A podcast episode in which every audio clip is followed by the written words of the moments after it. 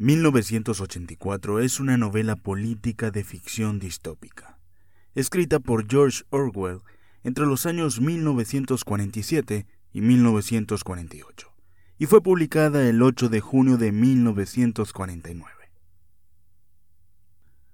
La novela popularizó los conceptos del omnipresente y vigilante Big Brother o Gran Hermano, de la notoria Habitación 101, de la ubicua Policía del Pensamiento y de la neolengua, adaptación del idioma inglés en la que se reduce y se transforma en léxico con fines represivos, basándose en el principio de que lo que no forma parte de la lengua no puede ser pensado.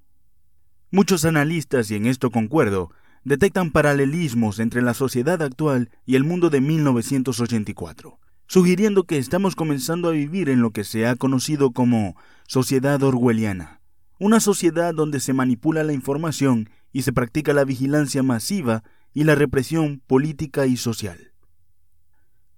La novela de 1984 ha hecho popular el término orwelliano y se ha convertido en sinónimo de las sociedades u organizaciones que producen actitudes totalitarias y represoras como las representadas en la novela.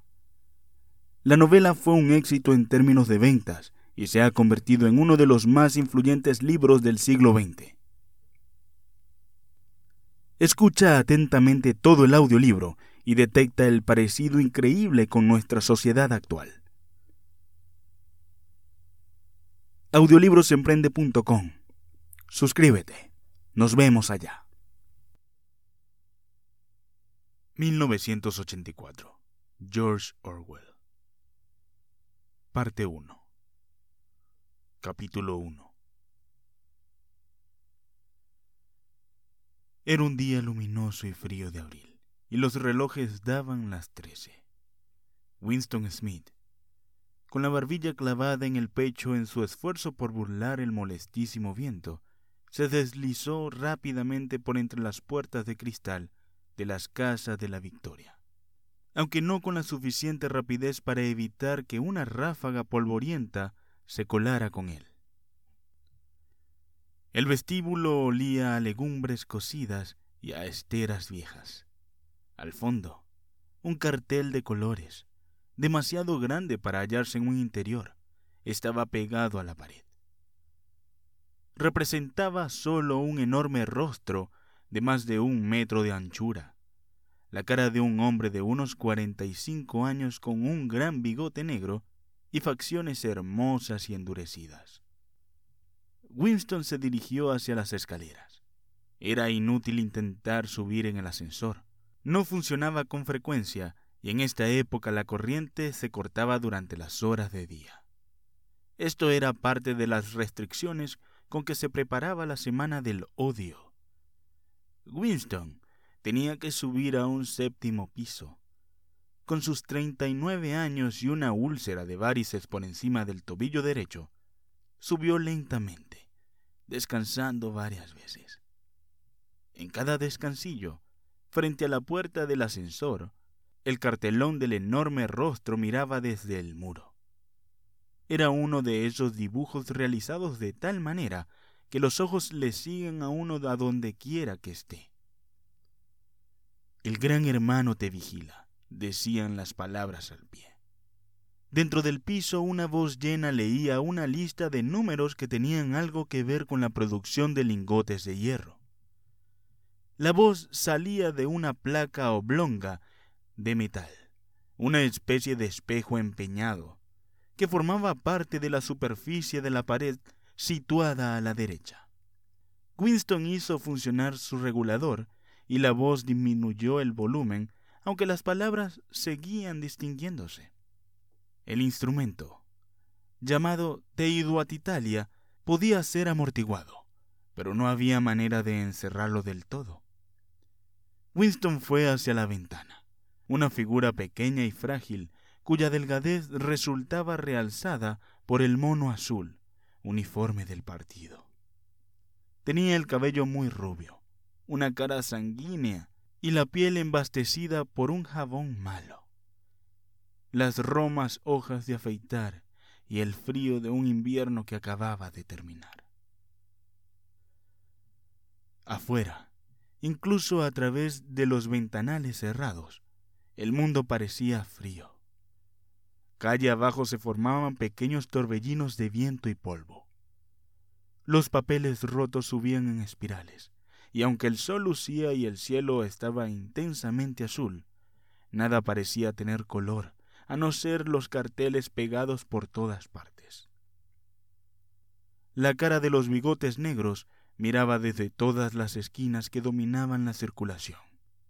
En la casa de enfrente había uno de esos cartelones. El gran hermano te vigila, decían las grandes letras, mientras los sombríos ojos miraban fijamente a los de Winston. En la calle, en línea vertical con aquel, había otro cartel roto por un pico, que flameaba espasmódicamente azotado por el viento, descubriendo y cubriendo alternativamente una sola palabra. Inksock.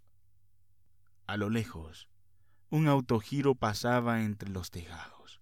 Se quedaba un instante colgado en el aire y luego se lanzaba otra vez en un vuelo curvo. Era de la patrulla de policía encargada de vigilar a la gente a través de los balcones y ventanas. Sin embargo, las patrullas eran lo de menos. Lo que importaba verdaderamente era la policía del pensamiento. A la espalda de Winston, la voz de la telepantalla seguía murmurando datos sobre el hierro y el cumplimiento del noveno plan trienal. La telepantalla recibía y transmitía simultáneamente. Cualquier sonido que hiciera Winston superior a un susurro era captado por el aparato.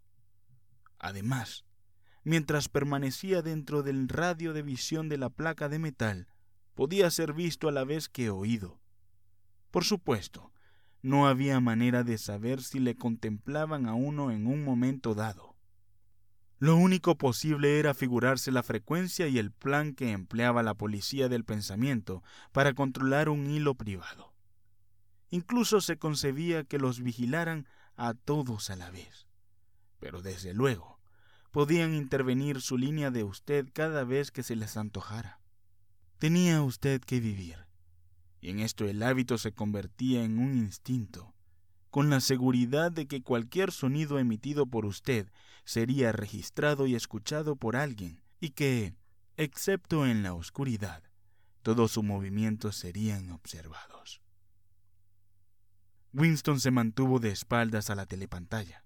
Así era más seguro, aunque como él sabía muy bien, incluso una espalda podía ser reveladora.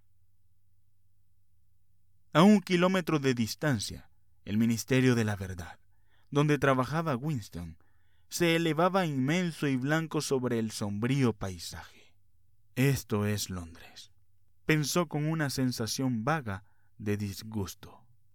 Londres, principal ciudad de la Franja Aérea 1, que era a su vez la tercera de las provincias más pobladas de Oceanía trató de exprimirse de la memoria algún recuerdo infantil que le dijera si Londres había sido así siempre. Hubo siempre estas vistas de decrépitas casas decimonónicas con los costados revestidos de madera, las ventanas tapadas con cartón, los techos remendados con placas de zinc acanalado y trozos sueltos de tapias de antiguos jardines.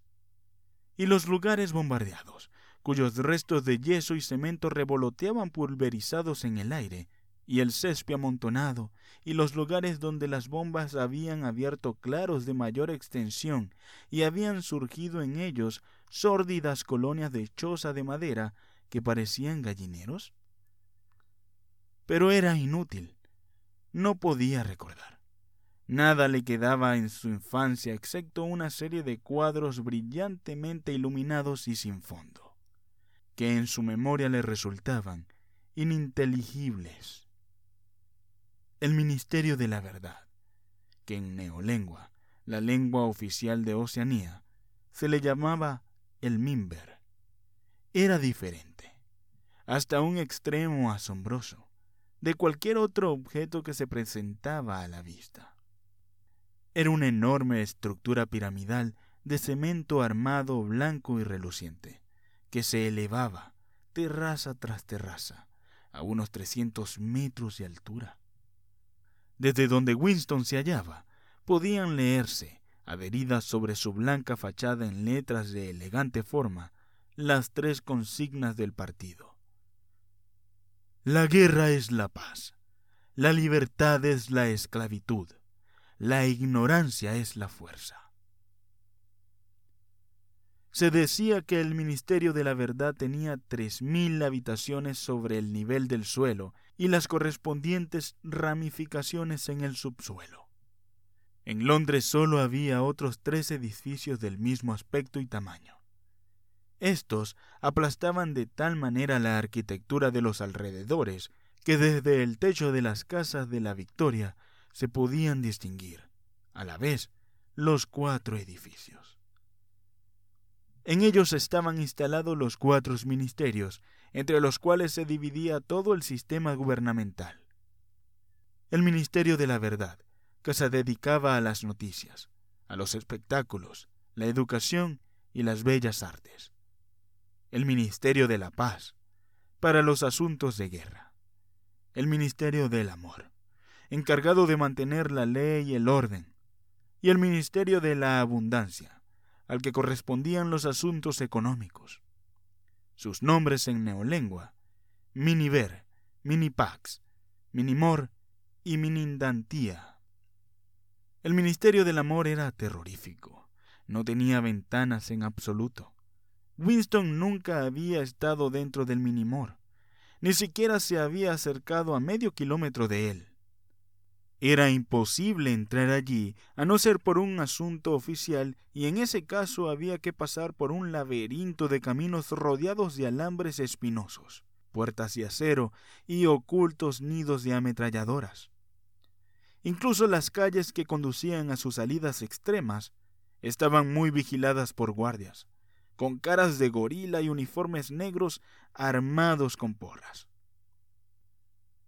Winston se volvió de pronto había adquirido su rostro instantáneamente la expresión de tranquilo optimismo que era prudente llevar al enfrentarse con la telepantalla.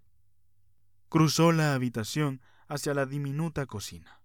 Por haber salido del ministerio a esta hora, tuvo que renunciar a almorzar en la cantina y enseguida comprobó que no le quedaban víveres en la cocina, a no ser un mendrugo de pan muy oscuro que debía guardar para el desayuno del día siguiente. Tomó de un instante una botella de un líquido incoloro con una sencilla etiqueta que decía Ginebra de la Victoria. Aquello olía a medicina, algo así como el espíritu de arroz chino. Winston se sirvió una tacita se preparó los nervios para el choque y se lo tragó de un golpe como si se lo hubieran recetado. Al momento se le volvió roja la cara y los ojos empezaron a llorarle. Este líquido era como ácido nítrico. Además, al tragarlo, se tenía la misma sensación que si le dieran a uno un golpe en la nuca con una porra de goma. Sin embargo, unos segundos después, desaparecía la incandescencia del vientre y el mundo empezaba a resultar más alegre. Winston sacó un cigarrillo de una cajetilla sobre la cual se leía Cigarros de la Victoria. Y como lo tenía cogido verticalmente por distracción, se le vació en el suelo.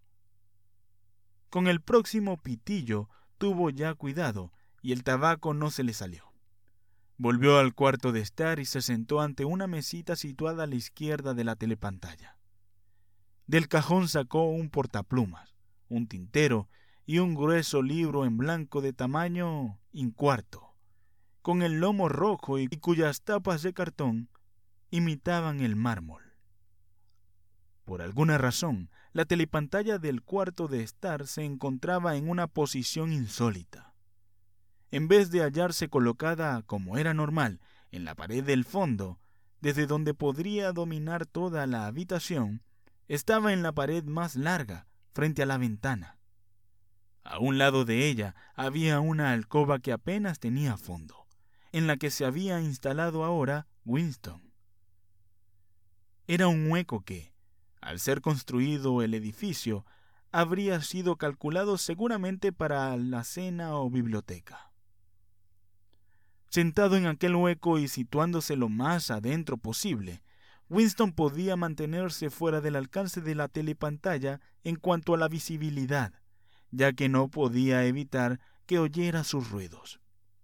En parte fue la misma distribución insólita del cuarto lo que le indujo a lo que ahora se disponía a hacer. Pero también se lo había sugerido el libro que acababa de sacar del cajón. Era un libro excepcionalmente bello. Su papel, suave y cremoso, un poco amarillento por el paso del tiempo, por lo menos hacía cuarenta años que no se fabricaba. Sin embargo, Winston suponía que el libro tenía muchos años más. Lo había visto en el escaparate de un establecimiento de compraventa de un barrio miserable de la ciudad. No recordaba exactamente en qué barrio había sido, y en el mismísimo instante en que lo vio, sintió un irreprimible deseo de poseerlo. Los miembros del partido no deben entrar en las tiendas corrientes. A esto se le llamaba, en tono de censura, traficar en el mercado libre. Pero no se acataba rigurosamente esta prohibición, porque había varios objetos como cordones para los zapatos y hojas de afeitar, que era imposible adquirir de otra manera. Winston, antes de entrar en la tienda, había mirado en ambas direcciones de la calle para asegurarse de que no venía nadie, y en pocos minutos adquirió el libro por dos dólares cincuenta. En aquel momento no sabía exactamente para qué deseaba el libro. Sintiéndose culpable, se lo había llevado a su casa, guardado en su cartera de mano. Aunque estuviera en blanco, era comprometido guardar aquel libro. Lo que ahora se disponía Winston a hacer era abrir su diario. Esto no se consideraba ilegal. En realidad, Nada era ilegal, ya que no existían leyes. Pero si lo detenían podía estar seguro de que lo condenarían a muerte, o por lo menos a 25 años de trabajos forzados. Winston puso un plumín en el portaplumas y lo chupó primero para quitarle la grasa. La pluma era un instrumento arcaico. Se usaba rarísimas veces, ni siquiera para firmar, pero él se había procurado una furtivamente y con mucha dificultad, simplemente porque tenía la sensación de que el bello papel cremoso merecía una pluma de verdad en vez de ser rascado con un lápiz tinta. Pero lo malo era que no estaba acostumbrado a escribir a mano. Aparte de las notas muy breves, lo corriente era dictárselo todo al habla escribe totalmente inadecuado para las circunstancias actuales. Mojó la pluma en la tinta y luego dudó unos instantes. En los intestinos se le había producido un ruido que podía delatarle. El acto trascendental, decisivo, era marcar el papel. En una letra pequeña e inhábil escribió 4 de abril de 1984. Se echó hacia atrás en la silla. Estaba absolutamente desconcertado. Lo primero que no sabía con certeza era si aquel era, de verdad, el año 1984. Desde luego, la fecha había de ser aquella, muy aproximadamente, puesto que él había nacido en el 44 o 1945, según creía. Pero cualquiera va a saber hoy ¿En qué año vive? se decía Winston. Y se le ocurrió de pronto preguntarse, ¿para qué estaba escribiendo él este diario? Para el futuro, para los que aún no habían nacido. Su mente se posó durante unos momentos en la fecha que había escrito en la cabecera, y luego se le presentó, sobresaltándose terriblemente, la palabra neolingüística doble pensar. Por primera vez comprendió la magnitud de lo que se proponía hacer. ¿Cómo iba a comunicar con el futuro? Esto era imposible por su misma naturaleza. Una de dos. O el futuro se parecía al presente y entonces no le haría ningún caso, o sería otra cosa distinta, y en tal caso, lo que él dijera carecería de todo sentido para ese futuro. Durante algún tiempo permaneció contemplando estúpidamente el papel. La telepantalla transmitía ahora estridentemente música militar. Es curioso. Winston no solo parecía haber perdido la facultad de expresarse, sino haber olvidado de qué iba a ocuparse. Por espacio de varias semanas se había estado preparando para este momento, y no se le había ocurrido pensar que para realizar esa tarea se necesitara algo más que atrevimiento. El hecho mismo de expresarse por escrito, creía él, le sería muy fácil. Solo tenía que trasladar al papel el interminable e inquieto monólogo que desde hacía años venía corriéndose por la cabeza. Sin embargo, en este momento hasta el monólogo se le había secado. Además, sus varices habían empezado a escocerle insoportablemente. No se atrevía a rascarse porque siempre que lo hacía se le inflamaba aquello.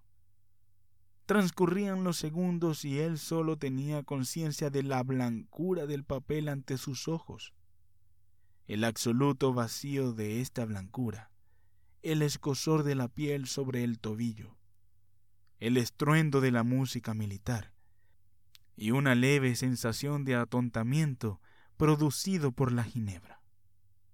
De repente empezó a escribir con gran rapidez, como si lo impulsara el pánico, dándose apenas cuenta de lo que escribía. Con su letrita infantil iba trazando líneas torcidas y si primero empezó a comerse las mayúsculas, luego suprimió incluso los puntos. 4 de abril de 1984. Anoche estuve en los flicks. Todas las películas eran de guerra. Había una muy buena de su barrio lleno de refugiados que lo bombardeaban, no sé dónde, del Mediterráneo.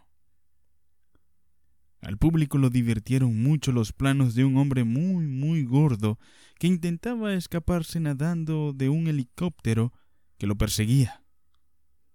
Primero se le veía en el agua chapoteando como una tortuga. Luego lo veías por los visores de las ametralladoras del helicóptero. Luego se veía como lo iban agujereando a tiros y el agua a su alrededor que se ponía toda roja y el gordo se hundía como si el agua le entrara por los agujeros que le habían hecho las balas. La gente se moría de risa cuando el gordo se iba hundiendo en el agua, y también una lancha salvavidas llena de niños con un helicóptero que venía dando vueltas y más vueltas. Había una mujer de edad madura que bien podía ser una judía, y estaba sentada en la proa con un niño en los brazos que quizás tuviera unos tres años. El niño chillaba con mucho pánico. Metía la cabeza entre los pechos de la mujer y parecía que se quería esconder así. Y la mujer lo rodeaba con los brazos y lo consolaba, como si ella no estuviese también aterrada. Y como si por tenerlo así en los brazos fuera a evitar que lo mataran al niño las balas. Entonces va el helicóptero y tira una bomba de veinte kilos sobre el barco y no queda ni una astilla de él. Que fue una explosión, pero qué magnífica. Y luego salía su primer plano maravilloso del brazo del niño saliendo por el aire. Yo creo que un helicóptero con su cámara debe haberlo seguido así por el aire, y la gente aplaudió muchísimo, pero una mujer que estaba entre los proletarios empezó a armar un escándalo terrible, chillando, que no debían echar eso, no debían echarlo delante de los críos, que no debían, hasta que la policía la sacó de allí a rastras. No creo que le pasara nada. A nadie le importa lo que dicen los proletarios. La reacción típica de los proletarios y no se hace caso nunca. Winston dejó de escribir en parte debido a que le daban calambres. no sabía por qué había soltado esta sarta de incongruencias. Pero lo curioso era que mientras lo hacía se le había aclarado otra faceta de su memoria, hasta el punto de que ya se creía en condiciones de escribir lo que realmente había querido. Ahora se daba cuenta de que sí había querido venir a casa, a empezar su diario precisamente hoy. Era a causa de este otro incidente. Había ocurrido aquella misma mañana en el ministerio, si es que algo de tal vaguedad podía haber ocurrido. Cerca de las once y ciento, en el departamento de registro, donde trabajaba Winston, sacaban las sillas de las cabinas y las agrupaban en el centro del vestíbulo, frente a la gran telepantalla, preparándose para los dos minutos de odio. Winston acababa de sentarse en su sitio, en una de las filas de en medio, cuando entraron dos personas a quienes él conocía de vista, pero a las cuales nunca había hablado. Una de estas personas era una muchacha con la que se había encontrado frecuentemente en los pasillos. No sabía su nombre, pero sí que trabajaba en el departamento de novela. Probablemente, ya que la había visto algunas veces con las manos grasientas y llevando paquetes de composición de imprenta, tendría alguna labor mecánica en una de las máquinas de escribir novelas. Era una joven de aspecto audaz, de unos 27 años, con espeso cabello negro, cara pecosa y movimientos rápidos y atléticos. Llevaba el mono, cedido por una estrecha faja roja que le daba varias veces la vuelta a la cintura, realzando así la atractiva forma de sus caderas. Y ese cinturón era el emblema de la Liga Juvenil Antisex a Winston le produjo una sensación desagradable desde el primer momento en que la vio, y sabía la razón de este mal efecto. La atmósfera de los campos de hockey y duchas frías, de excursiones colectivas y el aire general de higiene mental que trascendía de ella. En realidad, a Winston le molestaban casi todas las mujeres, y especialmente las jóvenes y bonitas, porque eran siempre las mujeres, y sobre todo las jóvenes, lo más fanático del partido, las que se tragaban todos los eslogans de propaganda y abundaban entre ellas las espías aficionadas y las que mostraban demasiada curiosidad por lo heterodoxo de los demás. Pero esta muchacha determinada le había dado la impresión de ser más peligrosa que la mayoría. Una vez que se cruzaron en el comedor, la joven le dirigió una rápida mirada oblicua que por unos momentos dejó aterrado a Winston. Incluso se le había ocurrido que podía ser un agente de la policía del pensamiento. No era, desde luego, muy probable. Sin embargo, Winston siguió sintiendo una intranquilidad muy especial cada vez que la muchacha se hallaba cerca de él una mezcla de miedo y hostilidad. La otra persona era un hombre llamado O'Brien, miembro del partido interior y titular de un cargo tan remoto e importante que Winston tenía una idea muy confusa de qué se trataba. Un rápido murmullo pasó por el grupo ya instalado en las sillas cuando vieron acercarse el mono negro de un miembro del partido interior. O'Brien era un hombre corpulento, con un ancho cuello y un rostro vasto, brutal, y sin embargo rebosante de buen humor. A pesar de su formidable aspecto, sus modales eran bastante agradables. Solía ajustarse las gafas con un gesto que tranquilizaba a sus interlocutores, un gesto que tenía algo de civilizado, y esto era sorprendentemente tratándose de algo tan leve. Ese gesto, si alguien hubiera sido capaz de pensar así todavía, podía haber recordado a un aristócrata del siglo XVI ofreciendo rapé en su cajita. Winston había visto a O'Brien quizás solo una docena de veces en otros tantos años. Sentíase fuertemente atraído por él, y no solo porque le intrigaba el contraste entre los delicados modales de O'Brien y su aspecto de campeón de lucha libre, sino mucho más por una convicción secreta que quizás ni siquiera fuera una convicción, sino solo una esperanza de que la ortodoxia política de O'Brien no era perfecta. Algo había en su cara que le impulsaba a uno a sospecharlo irresistiblemente. Y quizás no fuera ni siquiera heterodoxia lo que estaba escrito en su rostro, sino sencillamente inteligencia. Pero de todos modos, su aspecto era el de una persona a la cual se le podría hablar, si de algún modo se pudiera eludir la telepantalla y llevarlo aparte. Winston no había hecho nunca el menor esfuerzo para comprobar su sospecha, y es que, en verdad, no había manera de hacerlo. En este momento, O'Brien miró su reloj de pulsera, y al ver que eran las once y ciento, seguramente decidió quedarse en el departamento de registro hasta que pasaran los dos minutos de odio. Tomó asiento en la misma fila que Winston, separado de él por dos sillas. Una mujer bajita y de cabello color arena, que trabajaba en la cabina vecina a la de Winston, se instaló entre ellos. La muchacha del cabello negro se sentó detrás de Winston. Un momento después se oyó un espantoso chirrido, como de una monstruosa máquina sin engrasar, ruido que procedía de la gran telepantalla situada al fondo de la habitación. Era un ruido que le hacía rechinar a uno los dientes y que ponía los pelos de punta. Había empezado el odio. Como de costumbre, apareció en la telepantalla el rostro de Emmanuel Goldstein, el enemigo del pueblo. Del público salieron aquí y allá fuertes silbidos.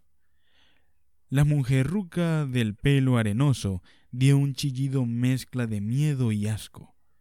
Goldstein era el renegado que desde hacía mucho tiempo nadie podía recordar cuánto había sido una de las figuras principales del partido, casi con la misma importancia que el gran hermano, y luego se había dedicado a actividades contrarrevolucionarias.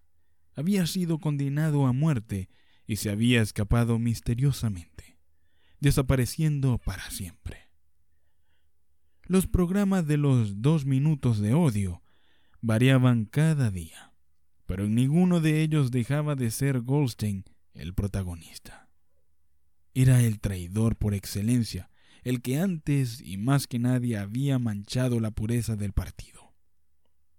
Todos los subsiguientes crímenes contra el partido, todos los actos de sabotaje, herejías, desviaciones y traiciones de toda clase procedían directamente de sus enseñanzas. En cierto modo, seguía vivo y conspirando. Quizás se encontrará en algún lugar enemigo, a sueldo de sus amos extranjeros, e incluso era posible que, como se rumoreaba alguna vez, estuviera escondido en algún sitio de la propia Oceanía. El diafragma de Winston se encogió. Nunca podía ver la cara de Goldstein sin experimentar una penosa mezcla de emociones. Era un rostro judío, delgado, con una aureola de pelo blanco y una barbita de chivo. Una cara inteligente que tenía, sin embargo, algo de despreciable y una especie de tontería senil que le prestaba su larga nariz a cuyo extremo se sostenían en difícil equilibrio unas gafas. Parecía el rostro de una oveja y su misma voz tenía algo de ovejuna. Goldstein pronunciaba su habitual discurso en el que atacaba venenosamente las doctrinas del partido. Un ataque tan exagerado y perverso que hasta un niño podía darse cuenta de que sus acusaciones no se tenían de pie. Y sin embargo, lo bastante plausible para que pudiera uno alarmarse, y no fueran a dejarse influir por insidias algunas personas ignorantes. Insultaba al gran hermano, acusaba al partido de ejercer una dictadura y pedía que se firmara inmediatamente la paz con Eurasia. Abogaba por la libertad de palabra, la libertad de prensa, la libertad de reunión y la libertad de pensamiento, gritando histéricamente que la revolución había sido traicionada. Y todo esto a una rapidez asombrosa, que era una especie de parodia del estilo habitual de los oradores del partido, e incluso utilizando palabras de neolengua, quizás con más palabras neolingüísticas de las que solían emplear los miembros del partido en la vida corriente.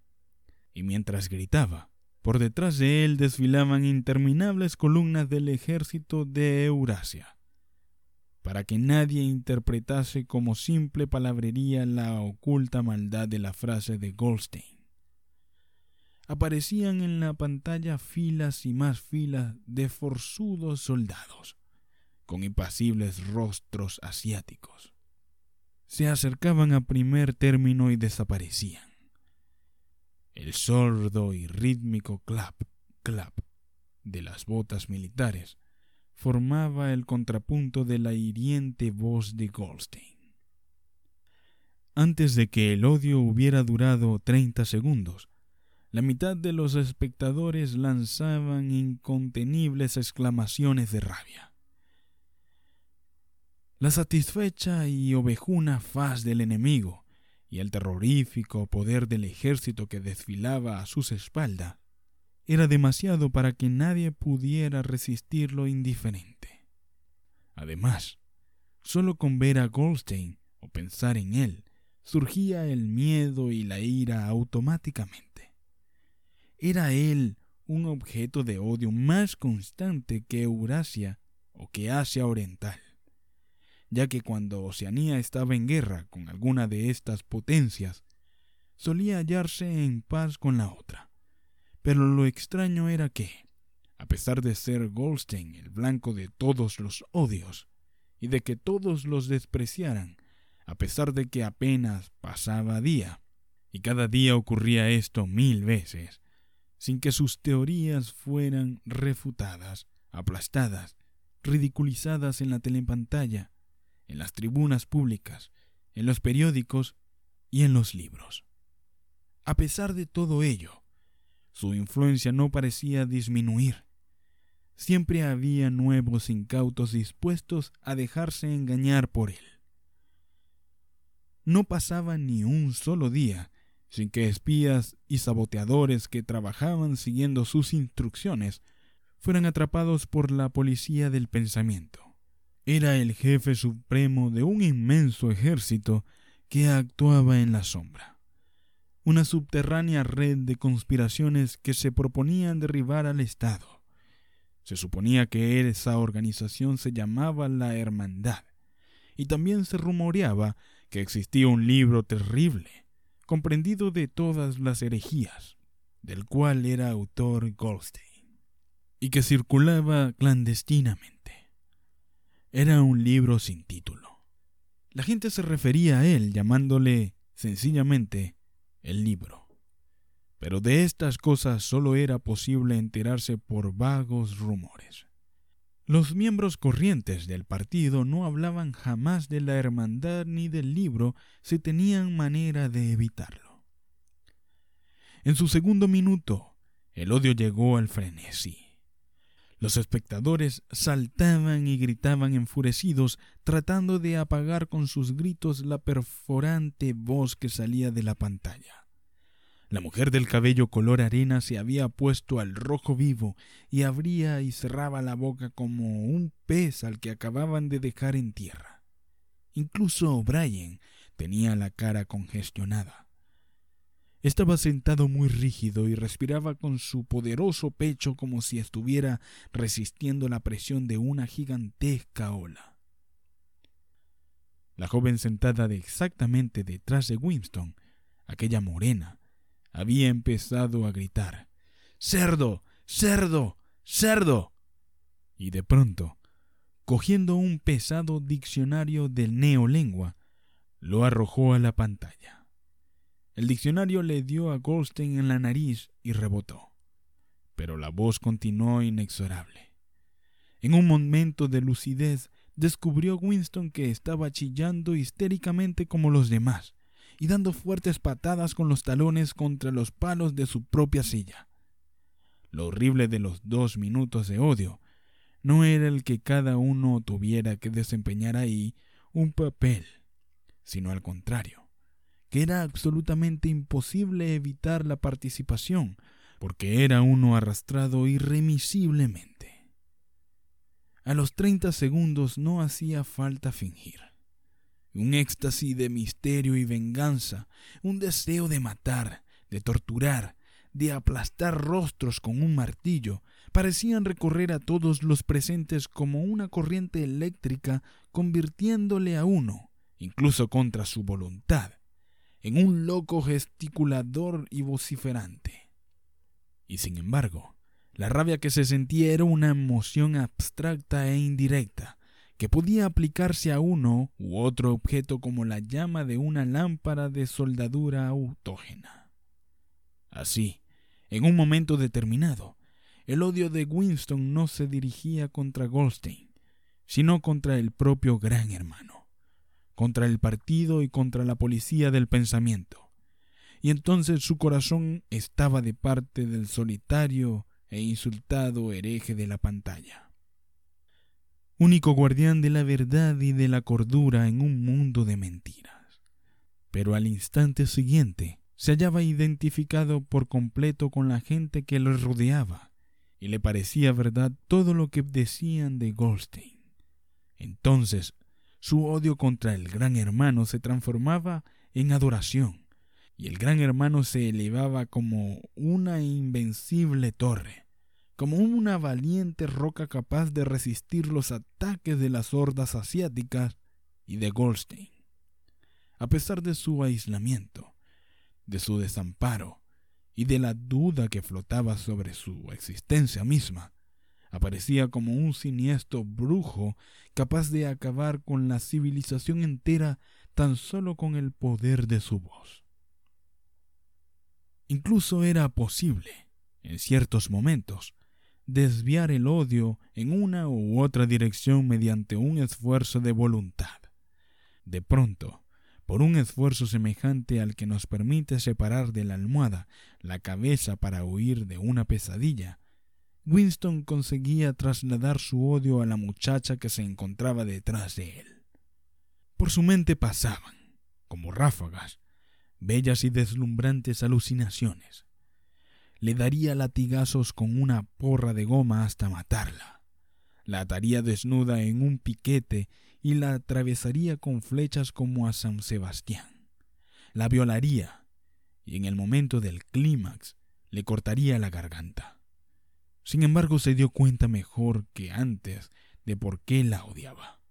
La odiaba porque era joven y bonita y asexuada, porque quería irse a la cama con ella y no lo haría nunca, porque alrededor de su dulce y cimbreante cintura, que parecía pedir que la rodearan con el brazo, no había más que la odiosa banda roja, agresivo símbolo de castidad. El odio alcanzó su punto de máxima exaltación.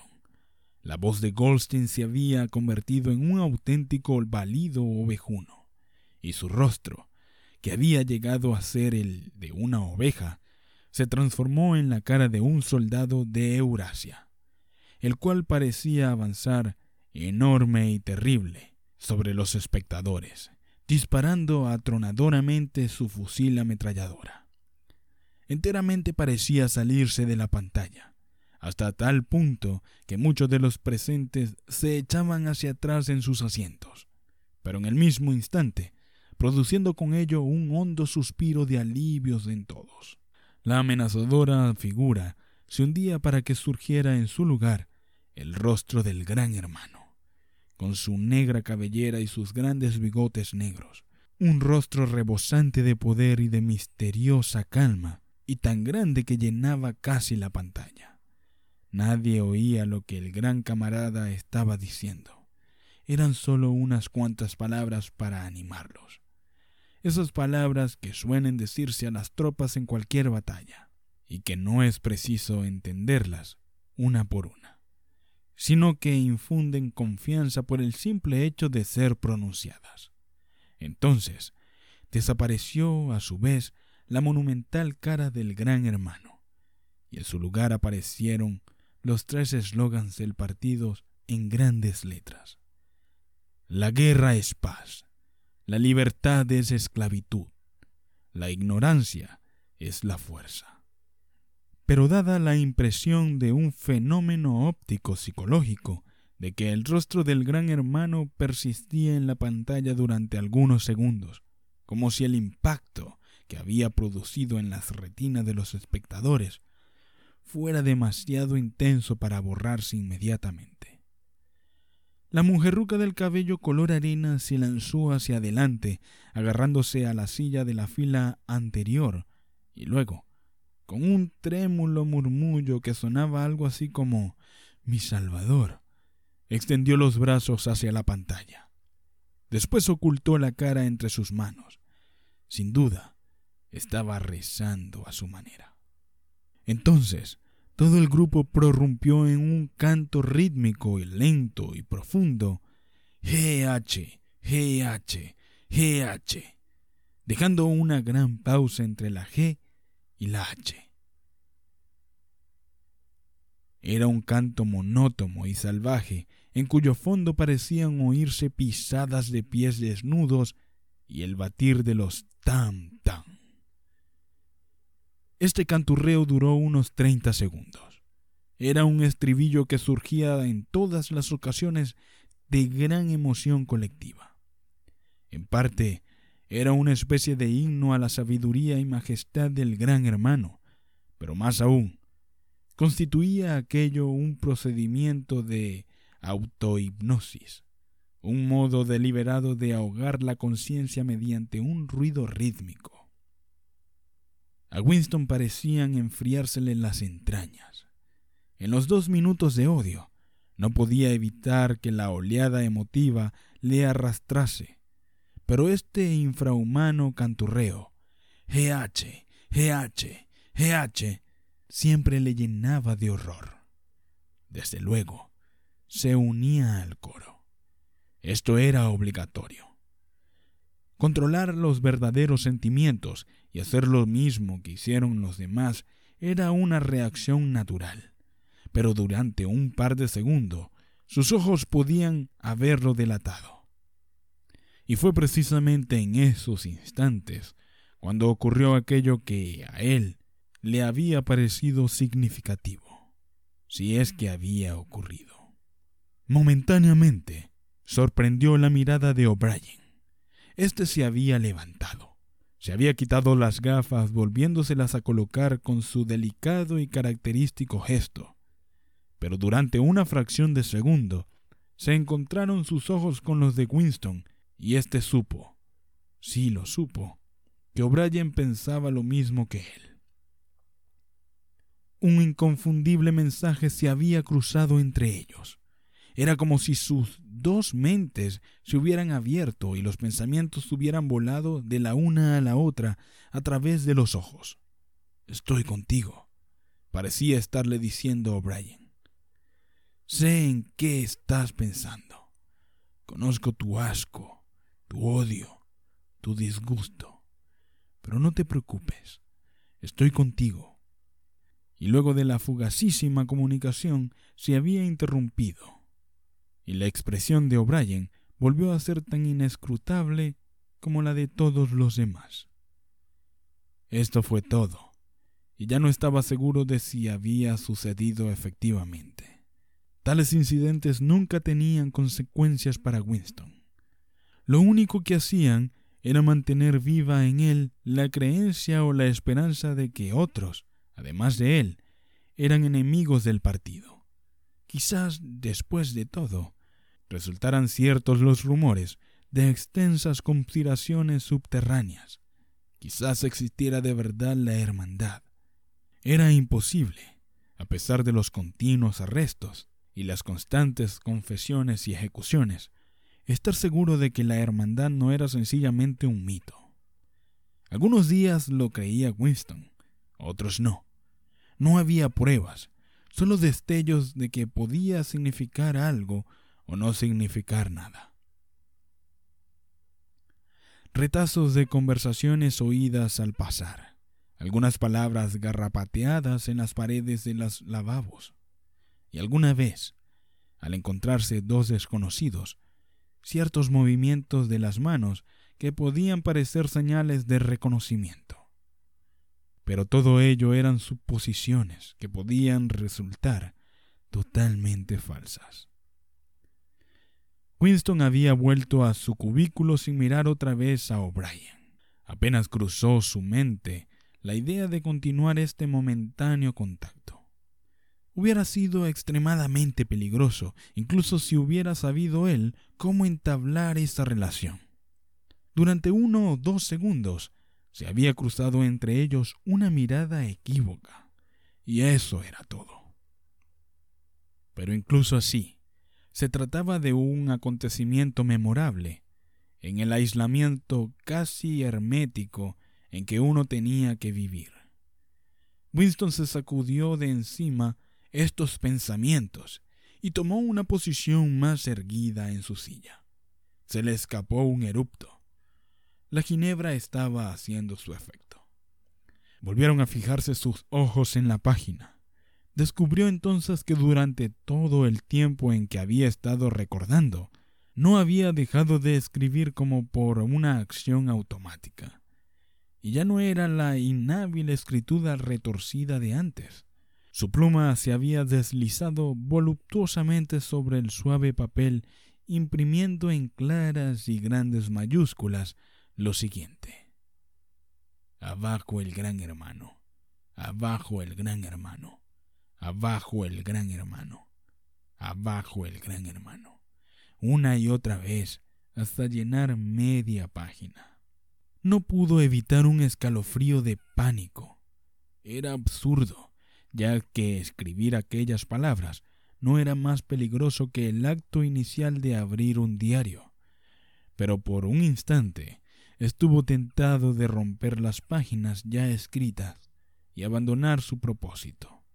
Sin embargo, no lo hizo, porque sabía que era inútil. El hecho de escribir abajo el gran hermano o no escribirlo era completamente igual. Seguir con el diario o renunciar a escribirlo venía a ser lo mismo. La policía del pensamiento lo descubriría de todas maneras. Winston había cometido, seguiría habiendo cometido aunque no hubiera llegado a posar la pluma sobre el papel, el crimen esencial que contenía en sí todos los demás. El crimental, crimen mental, como lo llamaban. El crimental no podía ocultarse durante mucho tiempo. En ocasiones, se podía llegar a tenerlo oculto años enteros, pero antes o después lo descubrían a uno. Las detenciones ocurrían invariablemente por la noche. Se despertaba uno sobresaltado porque una mano le sacudía a uno el hombro. Una linterna le enfocaba los ojos y un círculo de sombríos rostros aparecía en torno al lecho. En la mayoría de los casos no había proceso alguno, ni se daba cuenta oficialmente de la detención. La gente desaparecía sencillamente y siempre durante la noche. El nombre del individuo en cuestión desaparecía de los registros. Se borraba de todas partes toda referencia a lo que hubiera hecho, y su paso por la vida quedaba totalmente anulado, como si jamás hubiera existido. Para esto se empleaba la palabra vaporizado. Winston sintió una especie de histeria al pensar en estas cosas empezó a escribir muy rápidamente y con mala letra. Me matarán, no me importa, me matarán, me dispararán en la nuca, me da lo mismo. Abajo el gran hermano, siempre lo matan a uno por la nuca, no me importa, abajo el gran hermano. Se echó hacia atrás en la silla, un poco avergonzado de sí mismo, y dejó la pluma sobre la mesa. De repente, se sobresaltó espantosamente. Habían llamado a la puerta. ¡Tan pronto! Siguió sentado inmóvil, como un ratón asustado, con la tonta esperanza de que quien fuese se marchara al ver que no le abrían. Pero no. La llamada se repitió. Lo peor que podía hacer Winston era tardar en abrir.